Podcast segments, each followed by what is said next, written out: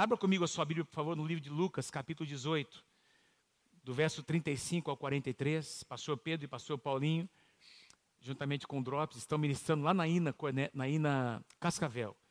E nesse final de semana. E recebemos notícias de que tem sido um tempo muito especial, que o Senhor possa ministrar por meio deles ali naquele lugar.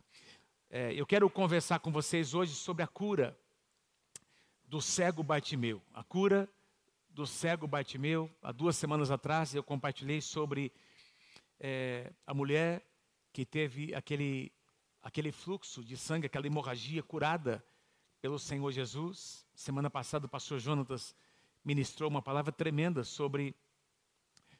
É, quem esteve aqui semana passada? Quem esteve aqui? Foi um tempo muito especial. O pastor Jonatas é, nos desafiou e eu fui muito edificado e desafiado com a palavra. Quando o Senhor nos diz que nós somos homens valentes, que nós somos chamados por Ele para guerrear e para sermos vencedores nas nossas batalhas. Não é a respeito de nós, é a respeito de Deus que nos capacita. Amém? Quando ele falou sobre Gideão, citando como exemplo uh, aquele homem de Deus do Antigo Testamento. Eu quero compartilhar com vocês sobre essa cura tremenda que aconteceu aqui e eu vou, eu vou ler primeiro aqui todo o texto, Lucas capítulo 18, do versículo 30 até o versículo 43. Aliás, versículo 35 a 43. Ao aproximar-se Jesus de Jericó, um homem cego estava sentado à beira do caminho, pedindo esmola. Quando ouviu a multidão passando, ele perguntou o que estava acontecendo. E disseram-lhe: Jesus de Nazaré está passando. Diga assim comigo: Jesus de Nazaré está passando. Quem é que crê que Jesus está passando por aqui? Diga amém. Jesus de Nazaré. Diga para alguém pertinho de você: Jesus de Nazaré está passando por aqui. Jesus de Nazaré está passando. Então ele se pôs a gritar: Jesus, filho de Davi, tem misericórdia de mim. Os que iam adiante, eh, adiante dele o repreendiam para que ficasse quieto, os que iam adiante de Jesus ali, não é? Para que ficasse quieto.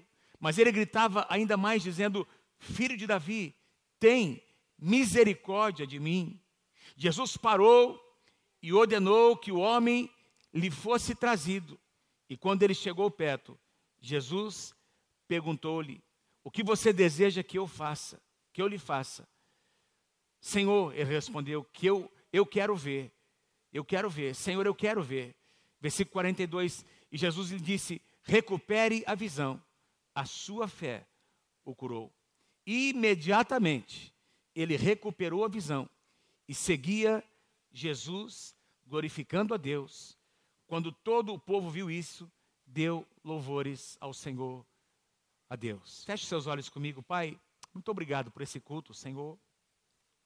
Muito obrigado pela tua presença que tem estado aqui de maneira tão palpável entre nós. E eu te peço que tua graça seja manifesta nessa manhã, Senhor. É aquilo que tu tens colocado no meu coração, algo muito simples. Nós queremos ser muito simples na tua presença, Senhor, como este homem foi, quando foi perguntado por Jesus, quando clamou o nome de Jesus. Eu quero ver, eu quero enxergar. E a tua palavra foi liberada, Senhor. E ele experimentou aquele milagre tremendo num dia absolutamente comum, como hoje. Pai, tu estás passando aqui, Jesus está passando nesse lugar. E nós queremos desfrutar da tua presença, Senhor. Ainda até o final deste culto, prepara o nosso coração para as curas que vão acontecer aqui nessa, nessa manhã, Senhor. Aumenta a fé do teu povo, Senhor, para que milagres aconteçam nesse lugar. Essa é a nossa oração em nome do Senhor Jesus. Todo o povo de Deus diga amém. Queridos, a, a cada um dos quatro evangelhos, Mateus, Marcos, Lucas e João, apresenta Jesus de uma, de uma maneira diferente, não é? Cada um apresenta Jesus dando um enfoque diferente. Interessante como as pessoas fazem uma leitura diferente das mesmas situações, não é? Das, da, dos mes das mesmas circunstâncias. E você tem, por exemplo, o livro de Mateus, o primeiro evangelho de Mateus, ele foi escrito uh, focando os judeus para apresentar aos judeus Jesus como o Messias, como o rei. Não o rei que os judeus esperavam da forma como eles esperavam, mas o rei, um rei espiritual que traz um reino espiritual, rei dos reis, senhor dos senhores. Uh, Marcos, o segundo evangelho de Marcos, ele, ele foi destinado aos primeiros cristãos que começaram a se converter em Roma, ali no Império Romano. E ele tinha como propósito responder essa pergunta: quem é Jesus? E Marcos então apresenta Jesus como um servo, servo sofredor. Diga assim comigo: Jesus é rei. Jesus também é servo. Amém? O livro de Lucas foi escrito para os gentios em geral, para os gentios que estavam se convertendo em todos os lugares. É o, é o mais detalhista de todos.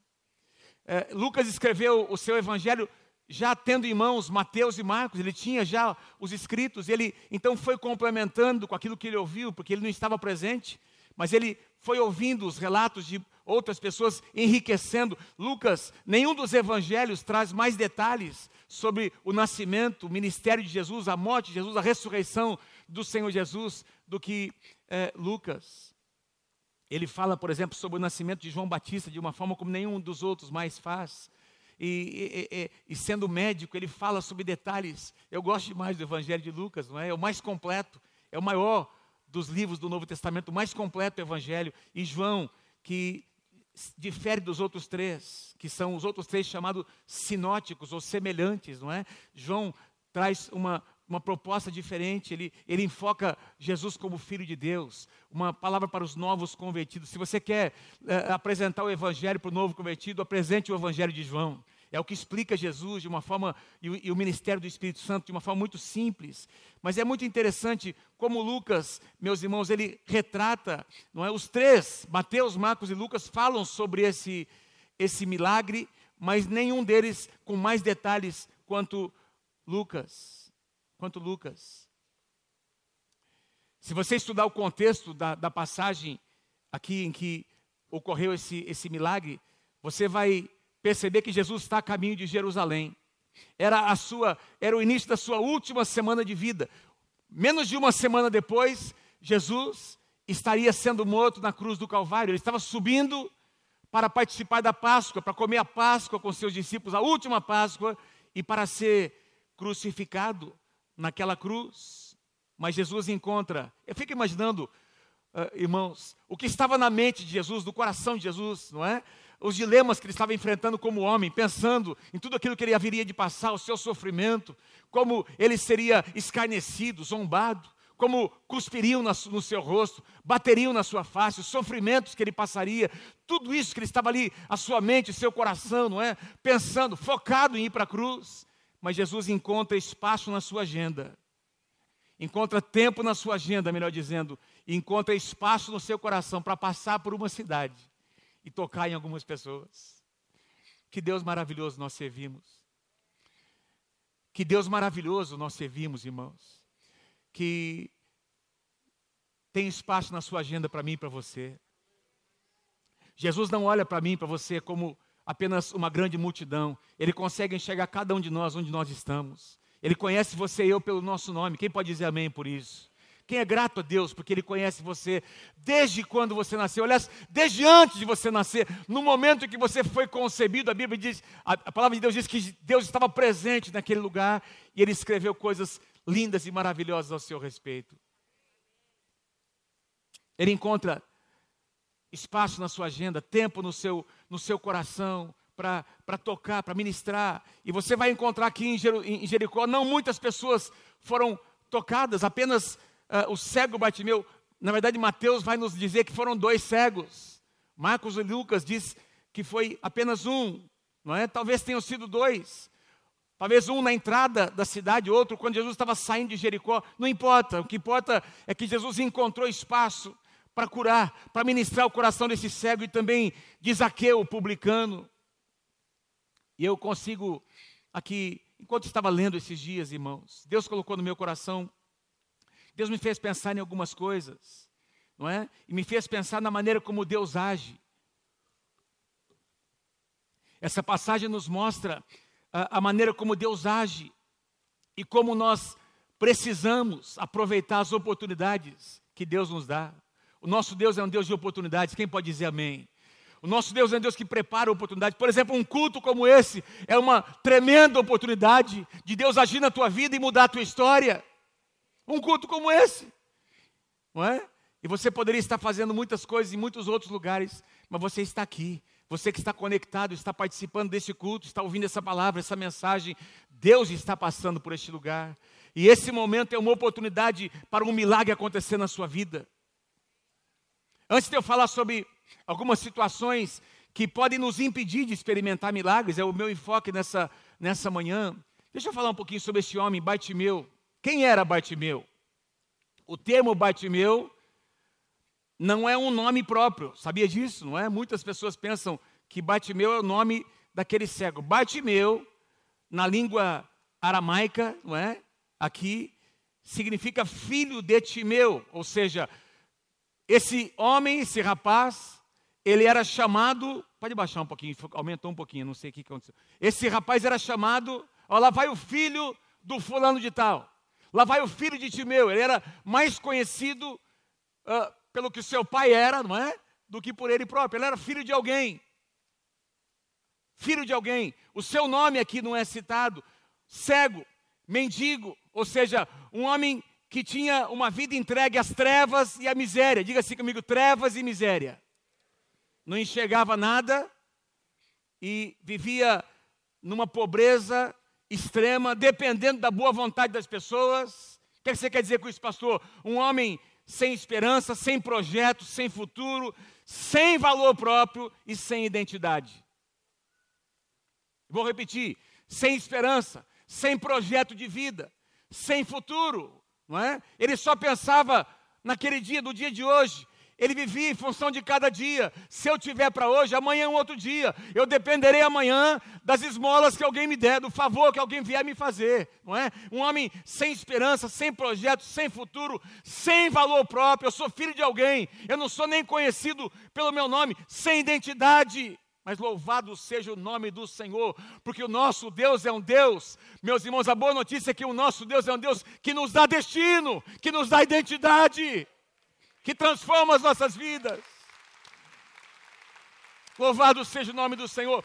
Em Marcos, que é, que é uma, que nós, onde nós temos uma, uma passagem paralela, em Marcos capítulo 10, no verso 50, quando Jesus já, já havia curado esse homem, liberado uma palavra sobre ele, diz lá, lançando a sua capa para o lado, lançando a sua capa para o lado, ele de um salto pôs-se em pé e dirigiu-se a Jesus.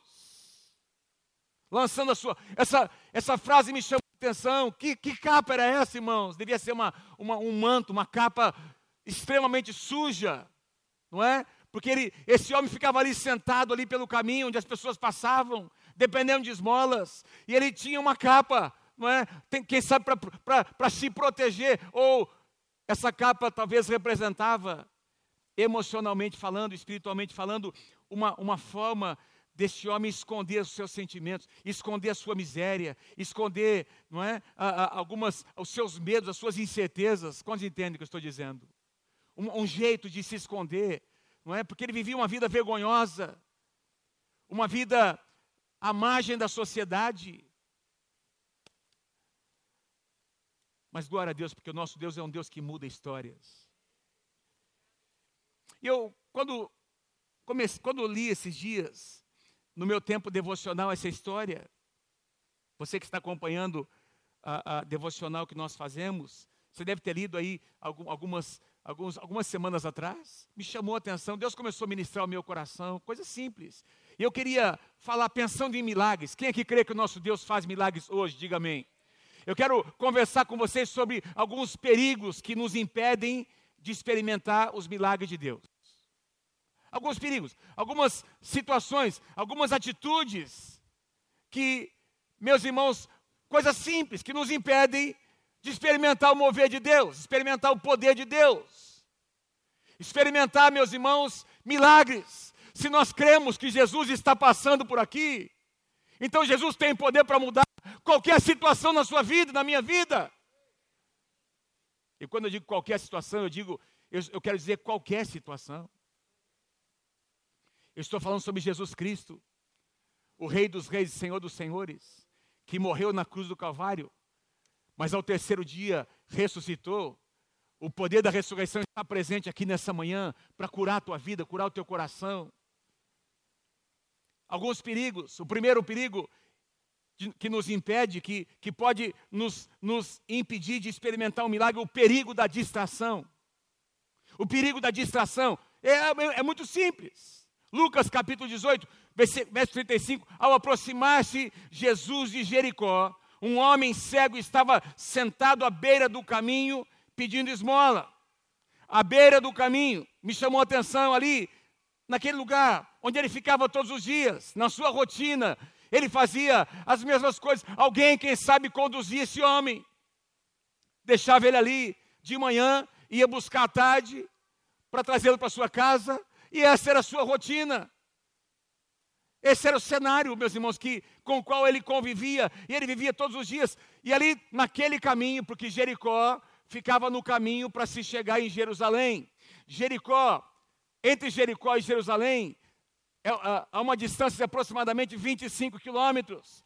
E naquela época, nós fizemos esse trajeto, quando nós visitamos Israel mais de uma vez. E chegamos lá em Jerusalém, vindo de Jericó, exatamente no caminho que Jesus fez, onde nós encontramos lá, ali no, em Lucas capítulo 19, um capítulo à frente, aí, onde, diz, onde fala sobre a entrada triunfal de Jesus em Jerusalém. Mas antes de chegar em Jerusalém, Jesus passa por Jericó, porque era caminho. As pessoas que vinham de Jericó para Jerusalém tinham que subir uma altura de aproximadamente mil metros, um quilô, mil metros de altitude, andando 25 quilômetros, uma caminhada difícil. E, e Jericó era a última cidade, o último lugar onde as pessoas pegavam os seus mantimentos. As pessoas agora, os judeus estavam indo, passando por Jericó para celebrar a Páscoa lá em Jerusalém. Vocês estão comigo, gente? E eles passam por aquele caminho. E esse homem, sabendo que era um caminho onde muitas pessoas passavam, todos os dias ele se colocava ali. Era mais um dia comum, onde ele poderia estar fazendo o que ele sempre fez, distraído,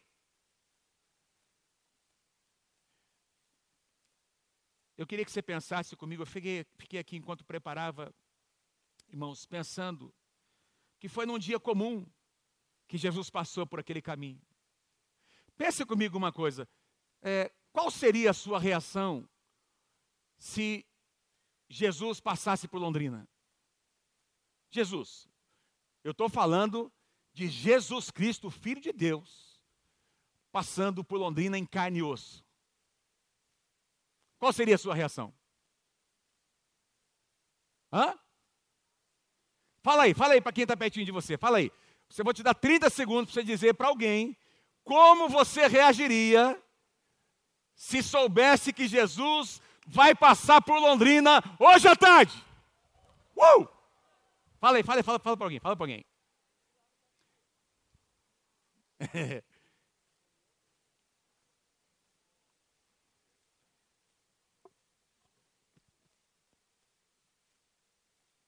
O que aconteceria, irmãos? Se, tiver, se o Messias passasse aqui. Eu, eu comecei a pensar em algumas coisas, não é? Assim como ele passou por Jericó, faz de conta que ele está passando por. Sabe que naquela época, Jesus já era uma pessoa extremamente famosa.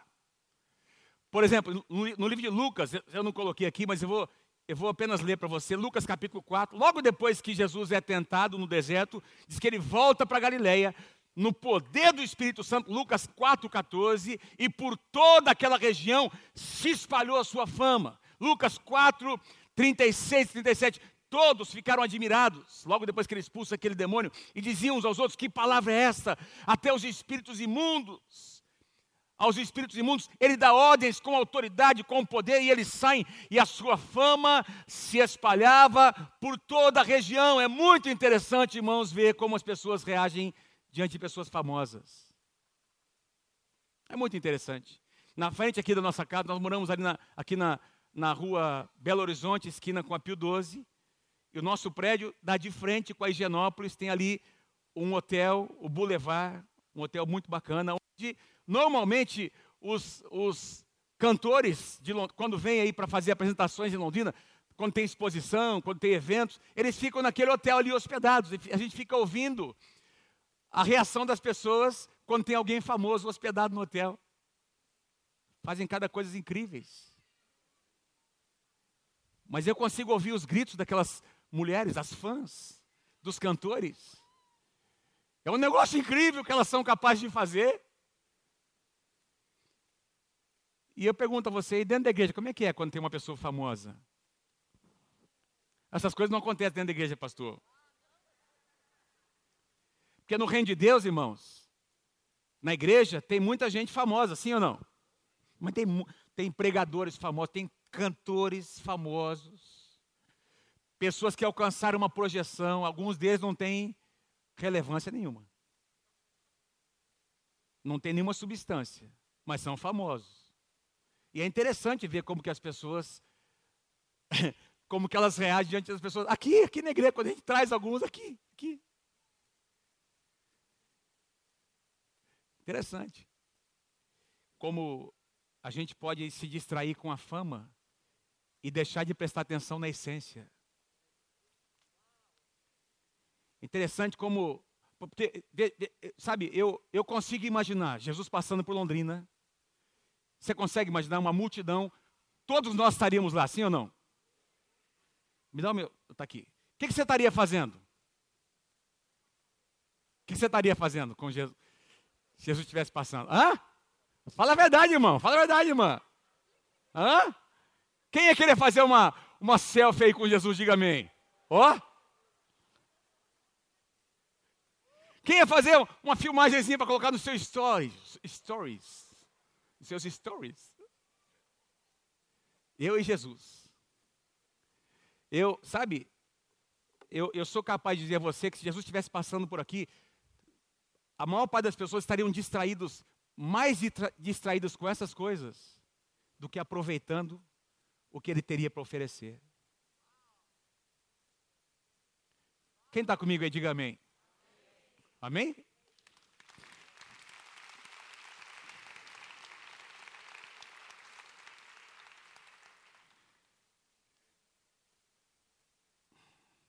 a fama passa. Estava conversando esses dias com o Paulinho. Quem tem sido muito ministrado pelo Paulinho, levanta a mão. Que, que tremendas as canções, a unção, a graça. Mas você sabe que isso passa, né, gente?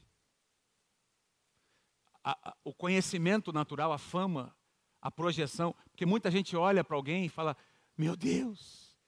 Mas esse meu Deus, essa, essa expressão que a gente tem, às vezes, de, de olhar, olhar para o que está por fora e não entender que atrás de uma performance que é legal, tem que ter muito joelho no chão, tem que ter muita lágrima, tem, tem alguma coisa que acontece, que acontece atrás. Isso que acontece lá atrás é muito mais importante do que acontece aqui na frente. E o, que, e o nosso exemplo, o que nós precisamos buscar, é o que está atrás. O que sustenta um ministério, um cantor, tanto é verdade que você, você deve conhecer N pastores e cantores e, e, e, gente que, muito famosa que apareceu como uma estrela e hoje se tornou uma estrela cadente. Cadê o cara? Onde é que está? A família está arrebentada, a casa arrebentada. Toda canção que é nova hoje, um dia vai ser velha. O tempo passa, irmãos.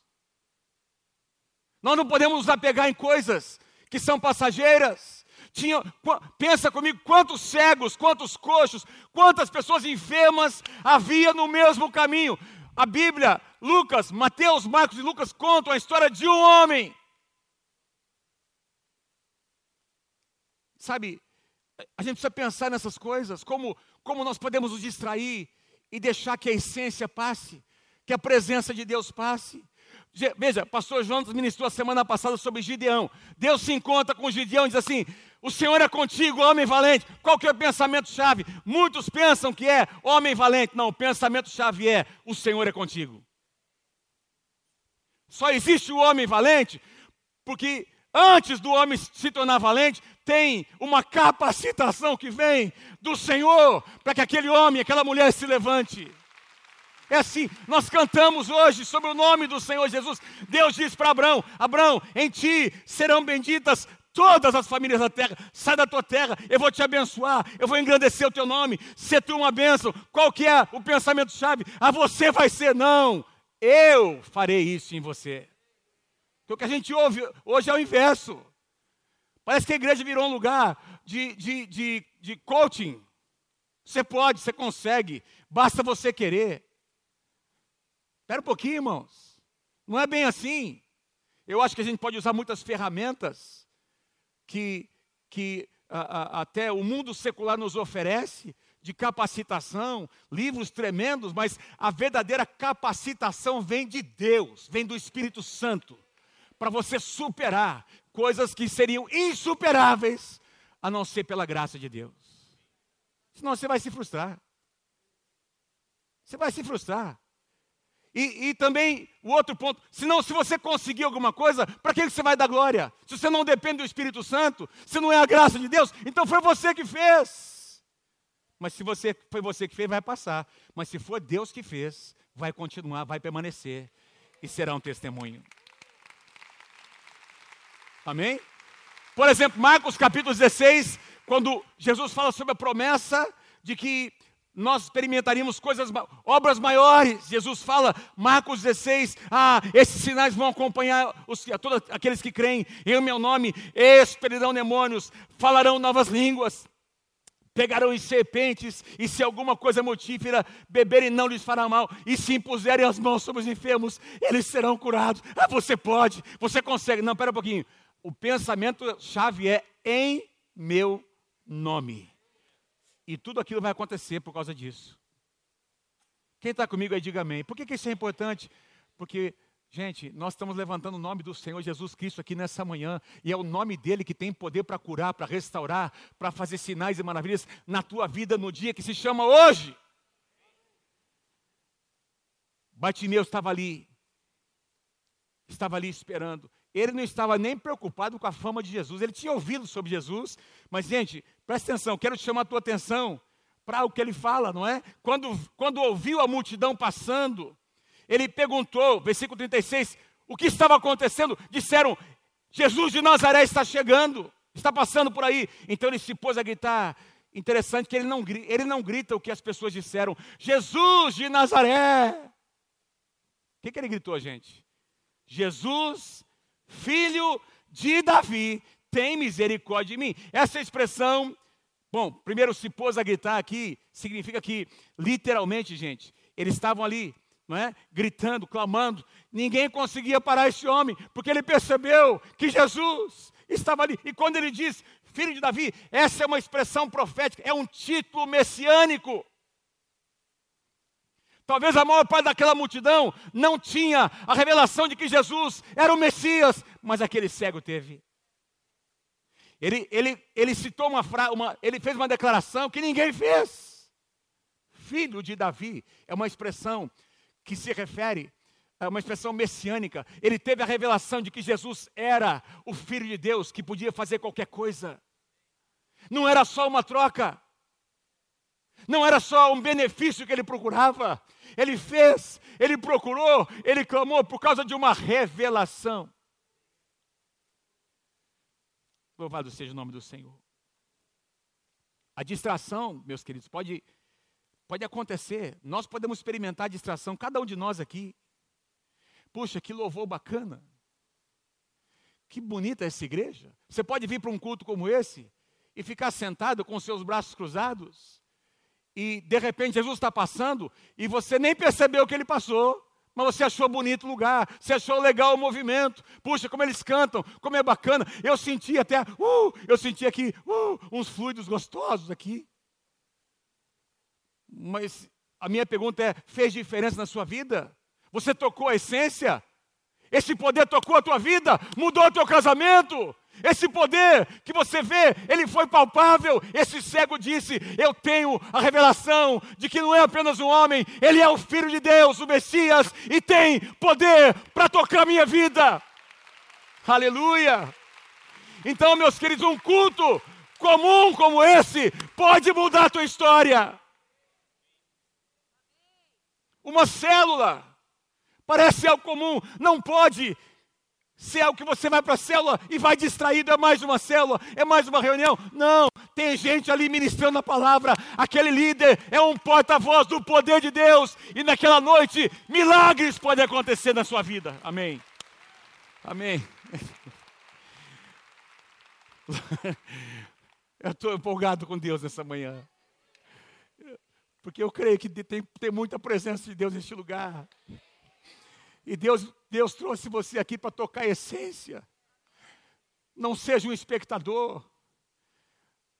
Gente, ele ia todos os dias. Naquele mesmo lugar era uma rotina. Os cultos, um culto começo, não pode ser uma rotina de domingo para você. Ah, do mesmo jeito que eu ia na missa, eu vou na igreja evangélica. Eu vou religiosamente, não. Quando você vem para cá, você vem para se encontrar com a presença de Deus. E essa presença faz milagres acontecerem na sua vida. Aplauda ao Senhor, aplauda ao Senhor. Aleluia! Aleluia! Apenas um capítulo à frente, nós vamos encontrar Jesus que ele passou por Jericó, ele agora chega em Jerusalém. Irmãos, quando ele olha para Jerusalém, nós estivemos no lugar onde Jesus orou. Tem ali uma, um lugar alto, você vê Jerusalém, toda Jerusalém, a cidade de Jerusalém. Nós lemos essa passagem que está em Lucas capítulo 19. Ele chegou a Jerusalém e sabe o que ele fez? Ele chorou sobre a cidade. Sabe o que ele disse? Jerusalém. Jerusalém que matas os profetas. Você não consegue perceber, você não consegue entender, você não consegue perceber o que está acontecendo aqui. A oportunidade que Deus está te dando. E aí Jesus profetiza sobre o que vai acontecer logo depois, 60, 70 anos depois da destruição de Jerusalém. Mas ele chora, ele chora, porque ele sabe que seria crucificado. Gente, aquelas pessoas não fizeram algo que o cego fez, o cego reconheceu Jesus como Messias. E os religiosos de Jerusalém não conseguiam reconhecê-lo. O perigo da distração. Um segundo perigo que Deus colocou no meu coração aqui é o perigo da familiaridade. O que, que, é isso, pastor? Deus colocou essa palavra algumas, algumas semanas atrás no meu coração, acho que eu compartilhei aqui no momento profético. A familiaridade acontece, irmãos, quando algo que deveria ser especial e importante para nós se torna algo comum. Nós nos acostumamos com algo que é especial demais e a gente se acostuma e não dá valor para aquilo. Pode acontecer no casamento, pode acontecer no relacionamento com os filhos. Tem gente que só se dá conta de que poderia ter aproveitado mais o tempo com a esposa ou com o filho quando, quando essa pessoa morre, ou com o pai, que poderia ter dito eu te amo, eu te perdoo, que poderia ter dado um abraço, tem gente que você vai no velório, ela está desesperada. Ah, eu devia ter falado isso, eu devia ter feito aquilo, eu deveria, eu deveria, porque acostumou. A, a pessoa estava ali todo o tempo, mas ela acostumou. Ela não deu valor, familiaridade. Olha que interessante, irmãos. Nós, veja, nós podemos nos acostumar com os milagres de Deus sem perceber que é Deus que está fazendo. Nós podemos nos acostumar com situações em que Deus está agindo mas ele, ele faz com tanta frequência que nós nem damos mais valor.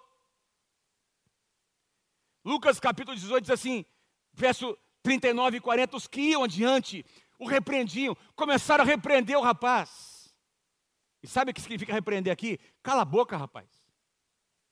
Não era só um negócio, ó, oh, para aí, meu, que isso, você está atrapalhando a procissão. Jesus está indo para Jerusalém, olha quanta gente está seguindo. Cala sua boca. Quem você pensa que é? É isso que eles disseram.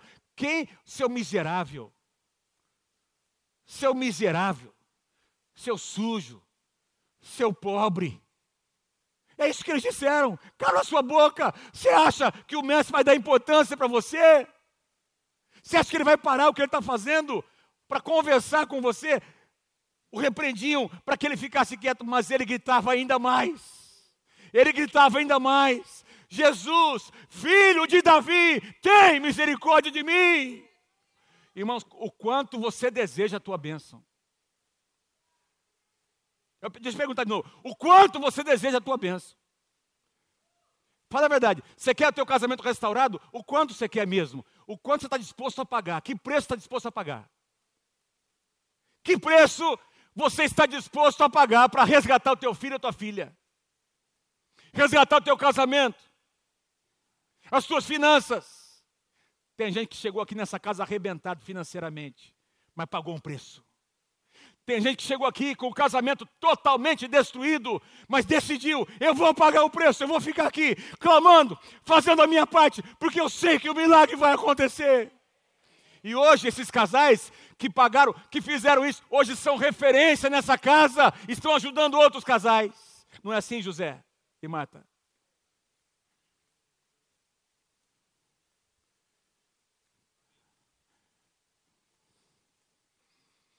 Mas quando nós nos acostumamos, se torna familiar demais. Para aquele homem, ele encarava aquele momento como a maior oportunidade da sua vida. E talvez a única, seria a única, porque Jesus nunca mais passaria por ali. Era a última vez. Estava indo para ser crucificado. E aí, irmãos, diz que ele gritava: Tem misericórdia, tem misericórdia, filho de Davi. Jesus, irmãos, essas, esses detalhes da palavra me, me constrange meu coração. Jesus está indo, ele tem um foco, ele está indo para ser crucificado, ele nasceu para esse momento, irmãos.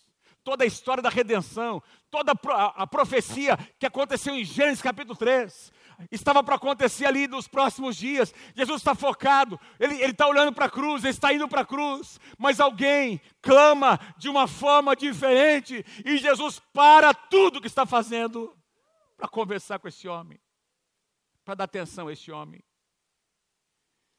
Então diz para mim se a nossa atitude não importa para Deus. Claro que importa. Ah, vocês ficam valorizando a, a, a atitude do homem. Isso aí são obras, é tudo pela graça. Claro que é pela graça. A graça está disponível para todos. A pergunta é: quem vai acessar? Quem vai pedir? Quem vai bater? Quem vai procurar? Quem vai clamar? Quem vai orar com intensidade, com instância, até ver a resposta chegar? Esse homem clama ele clama. Quanto mais ele era repreendido, mais ele clamava, mais ele buscava. E Jesus diz que ele parou e ordenou que o homem lhe fosse trazido, porque para esse homem, para esse cego, não era algo comum, era algo sobrenatural que iria acontecer. Tem situações na tua vida que só vão mudar se você mudar a sua atitude. Deus está esperando você mudar a sua atitude. Obrigado porque eu ouvi alguns améns aí.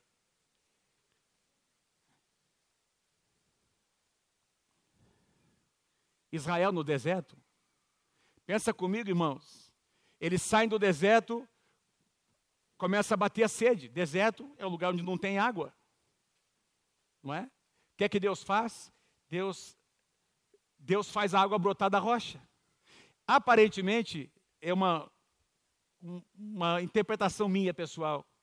Eu creio que todas as vezes que Israel parava em algum lugar, se acampava, Deus fazia brotar água de alguma rocha.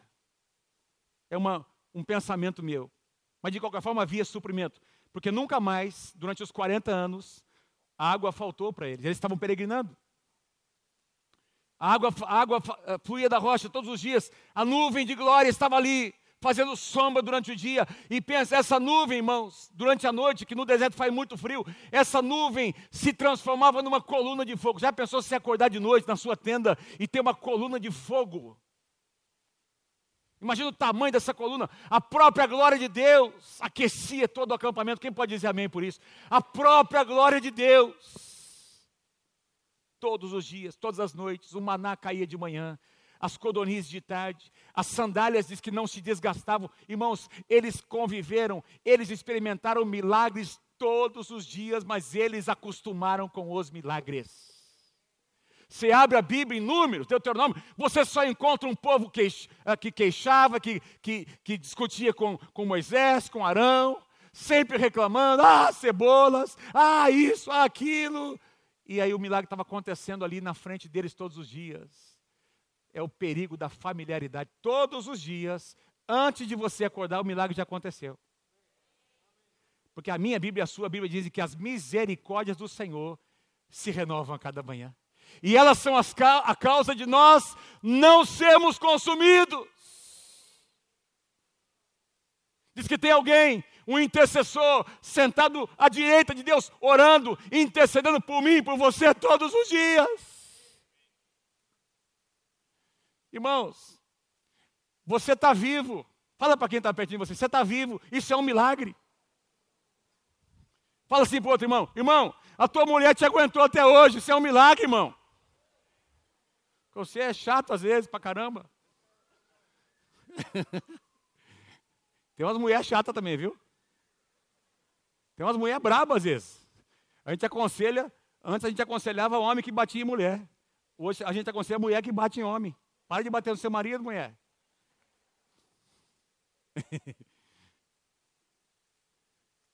Estou brincando aqui, mas aí é verdade.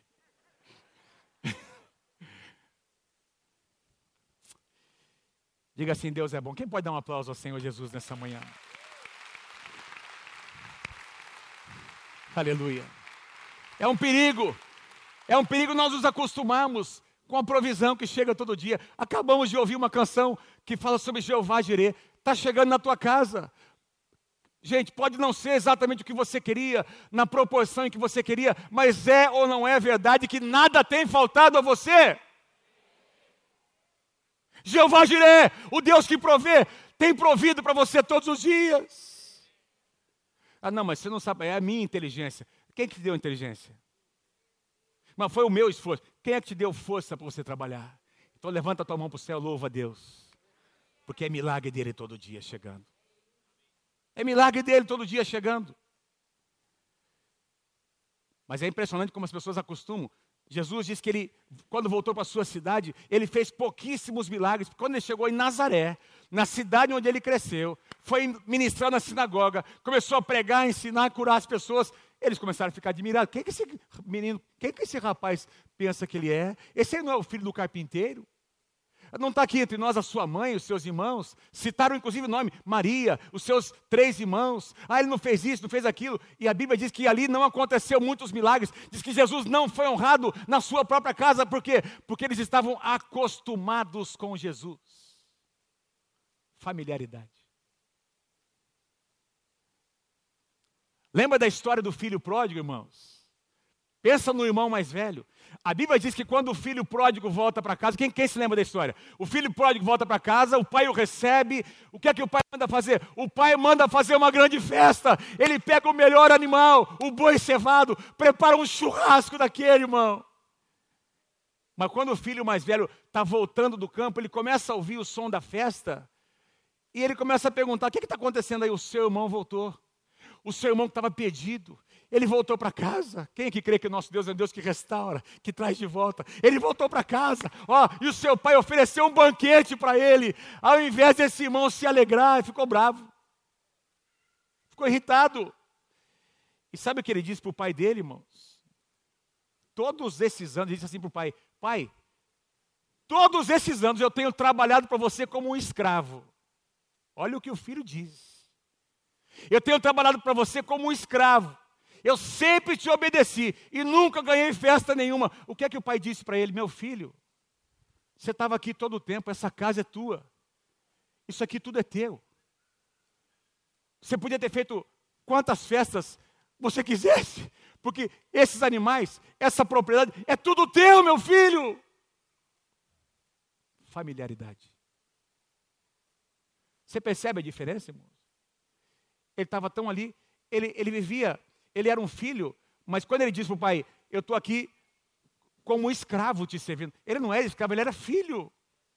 Mas ele se acostumou. Ele viveu, ele não entendeu que a sua vida tinha um propósito. Quantos estão entendendo o que Deus está dizendo, irmãos? Eu fico olhando a atitude de alguns pais em relação à igreja.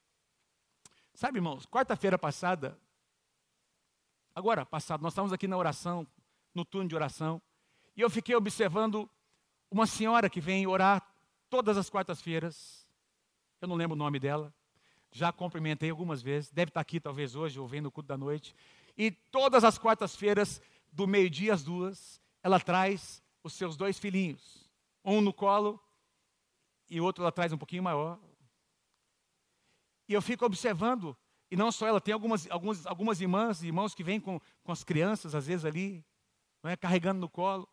deixando às vezes de almoçar, abrindo mão de alguma situação para vir orar, para vir na casa do Senhor. E eu fiquei olhando essa, essa moça, essa senhora, não é? Trazendo os seus filhos ali para orar, para interceder, para cantar, para louvar. E eu disse: Senhor, abençoa essas crianças, faz deles, Senhor, homens de Deus na tua casa. Senhor, põe as tuas marcas, porque porque essa moça, essa senhora está expondo os seus filhos à presença de Deus. Às vezes eu encontro pais. Por que você não veio? Ah, tava, eu estava cansado, pastor. Ah, mas agora nasceu. Nas... Irmãos, a vida sempre foi assim. As crianças nascem, irmãos. Viu? As pessoas, um casamento normal, as mulheres ficam grávidas, ganham bebê. E na minha época, os bebês vinham para a igreja.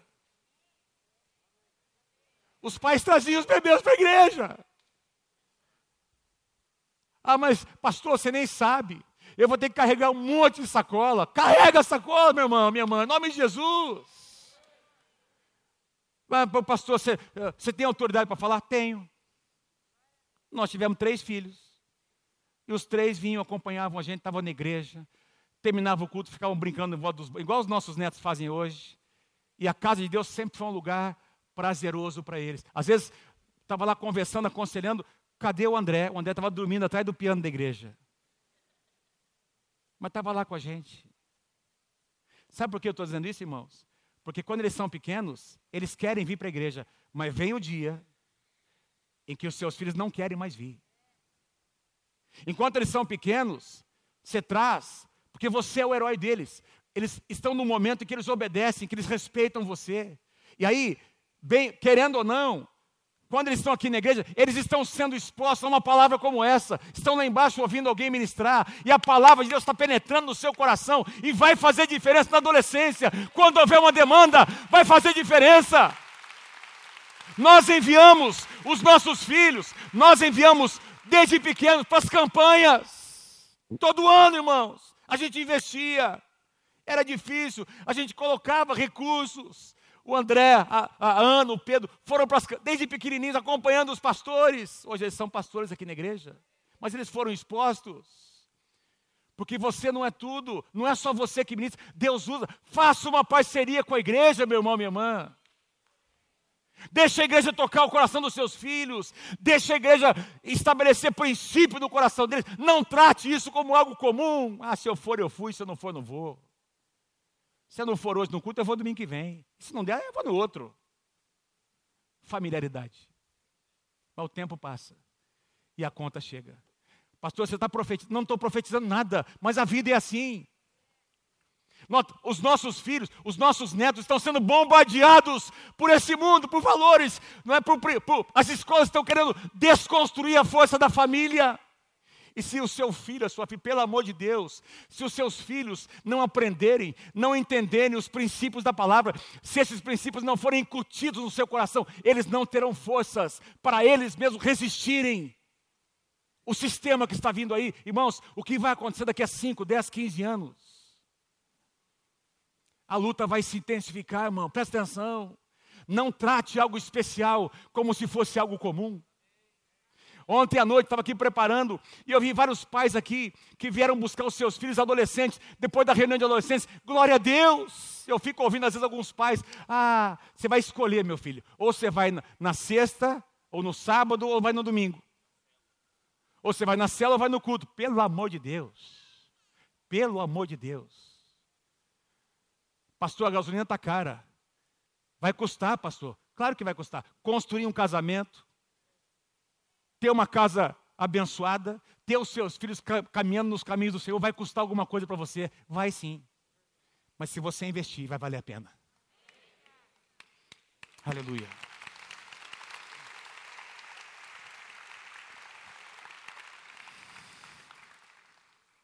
Aleluia. Terceiro perigo que eu vejo, que eu encontro aqui o perigo do medo. Qual que é o primeiro, irmãos? O perigo da distração. O perigo da familiaridade. E o perigo do medo. Essa é uma das maiores armas de Satanás. Quero pedir para os músicos virem aqui, por favor. Uma das maiores armas de Satanás é colocar medo no coração das pessoas. em se tratando de milagres, em se tratando de momentos especiais em que Deus está movendo e que você pode experimentar, mas depende de uma ação tua, pensamentos muitas vezes vêm. Será que é para mim mesmo? Será que ainda hoje Deus faz milagres? Será que Deus realmente se importa comigo? Sentimentos. Ao que os outros vão pensar. E se eu for lá na frente receber oração? Eu já orei tantas vezes por essa situação, pastor. Não aconteceu nada. Eu fico envergonhado, envergonhada. Cada vez que, eu, que, que tem lá um apelo, eu vou para frente. E aí eu vou, pastor, eu oro e nada acontece. Meu irmão, continue orando, continue buscando, continue fazendo a sua parte, porque daqui a pouco a bênção vai chegar. Talvez não será no tempo e do jeito que você espera, mas Deus está ouvindo as suas orações. Esse homem teve que vencer o medo. Cala sua boca. Quem você pensa que você é? Você está atrapalhando. Jesus, filho de Davi, tem misericórdia de mim. Eu quero a minha bênção. Lembra de Jacó? Eu não vou te deixar enquanto a minha bênção não chegar. Aleluia. Lucas 18. Jesus para o que está fazendo, chama o rapaz aqui. Chama o rapaz aqui na frente. Quando o rapaz chega, não diz nem quantos anos ele tinha. Versículo 40, Jesus lhe perguntou: O que você quer que eu lhe faça? Gente, será que Jesus precisava perguntar isso para ele? Ele está vendo. O que você quer que, que eu lhe faça? Na, na verdade, irmãos, presta atenção, essa, essa pergunta não era importante para Jesus, era importante para o rapaz. Ouvir sobre a necessidade e o pedido não era algo importante para Jesus, era importante o rapaz se posicionar.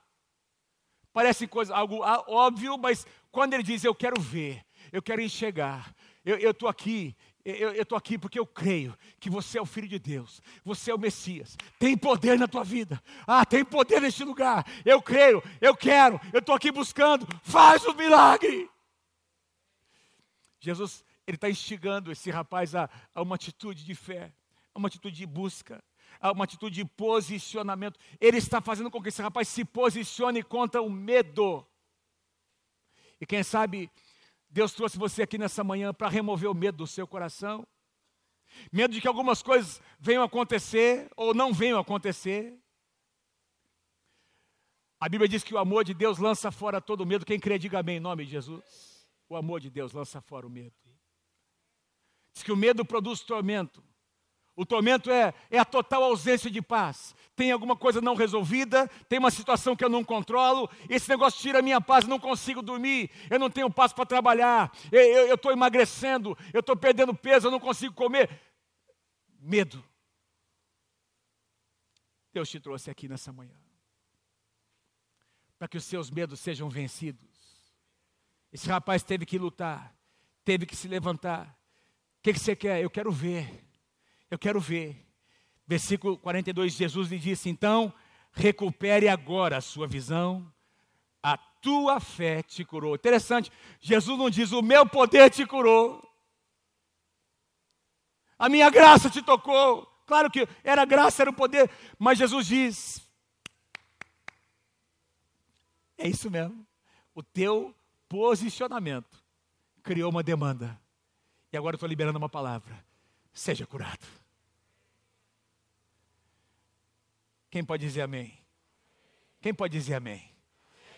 Imediatamente, verso 43, ele recuperou a visão e seguia Jesus, glorificando a Deus. Jesus está indo para a cruz e agora tem mais um discípulo indo para Jerusalém com ele. E seguia Jesus glorificando a Deus quando todo o povo viu isso, deu louvores a Deus, igual você dá agora com as suas palmas. Deu louvores a Deus. Deu louvores a Deus. O milagre aconteceu. A resposta chegou. Aplauda, Senhor Jesus. O medo foi vencido. O medo foi vencido. A fé, a fé acessou o milagre. A fé acessou o poder de Deus que estava disponível. Aleluia. Nós temos alguns minutos.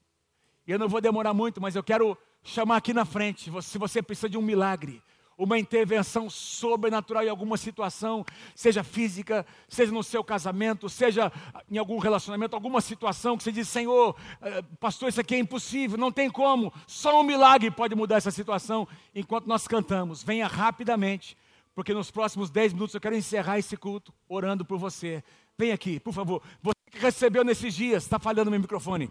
Você que recebeu nesses dias uma notícia, um diagnóstico, não é? Uma declaração, uma determinação, uma sentença. Meu irmão, vem aqui, vem aqui em nome de Jesus. Nosso Deus é um Deus que muda sentenças. Aleluia. O nosso Deus é um Deus que faz milagres. Nos dias de hoje, vou pedir para alguns dos pastores me ajudarem a liberar aqui. Que as pessoas venham mais para o meio, por favor, para liberar os corredores. Enquanto nós cantamos essa canção. Aleluia. Aleluia.